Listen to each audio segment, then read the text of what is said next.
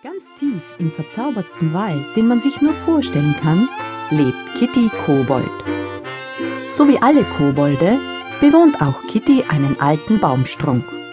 Der Eingang zu ihrer Wohnung liegt genau zwischen den Wurzeln, die ganz und gar mit saftig grünem Moos überwachsen sind.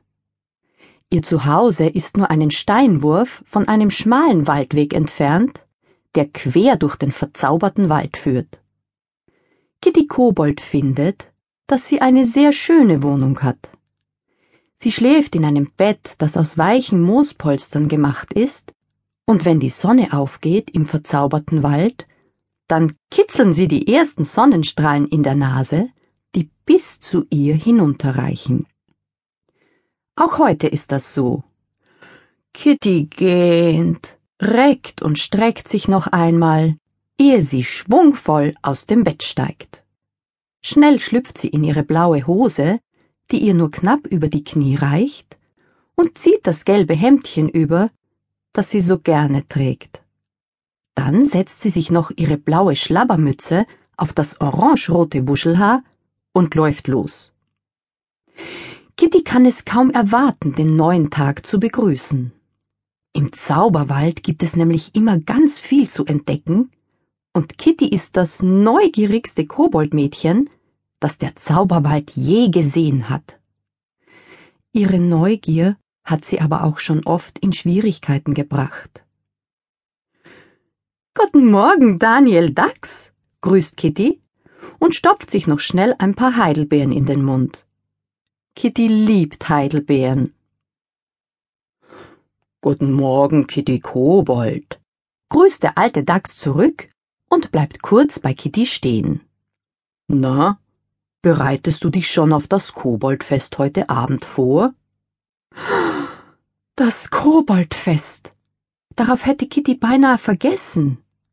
Sie schenkt Daniel Dax die restlichen Heidelbeeren und läuft los, um bei den Vorbereitungen zu helfen.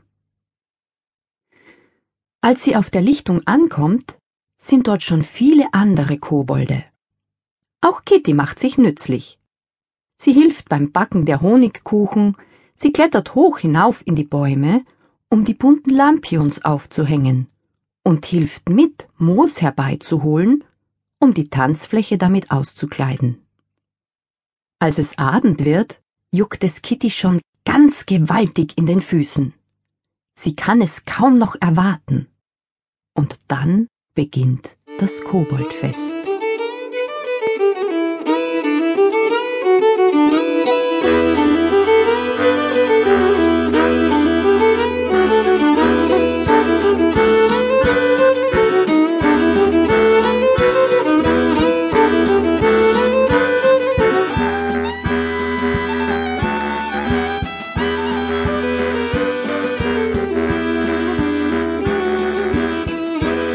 Kobolde essen und trinken. Kitty isst, bis ihr der Bauch wehtut. Sie tanzt mit den anderen Kobolden wilde Koboldtänze und sie lauscht den Geschichten, die die alten Kobolde erzählen. Die meisten Geschichten handeln von Abenteuern bei den Menschen. Kitty ist fasziniert. Spät in der Nacht kommt Kitty vom Koboldfest nach Hause. Immer noch kann sie die Musik hören. Immer noch wippen ihre dünnen Füße im Takt, so als ob sie tanzen würde. Aber Kitty tanzt nicht mehr. Sie liegt in ihrem Bett. Der Mond steht bereits hoch am Himmel und die rauschenden Tannen singen ein Schlaflied für Kitty Kobold. Und so dauert es nicht lange, bis sie einschläft. Am nächsten Morgen erwacht Kitty sehr zeitig. Sie kann es nicht erklären, aber sie weiß, dass heute ein besonders aufregender Tag auf sie wartet. Hatschi! macht Kitty, weil sie die ersten Sonnenstrahlen in der Nase kitzeln.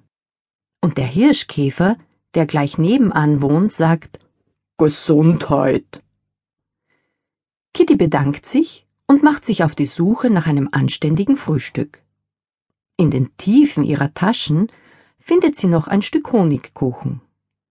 Damit hat sie es sich eben auf einem dicken Baumstamm gemütlich gemacht, als sie die Amsel hoch oben in den Baumwipfel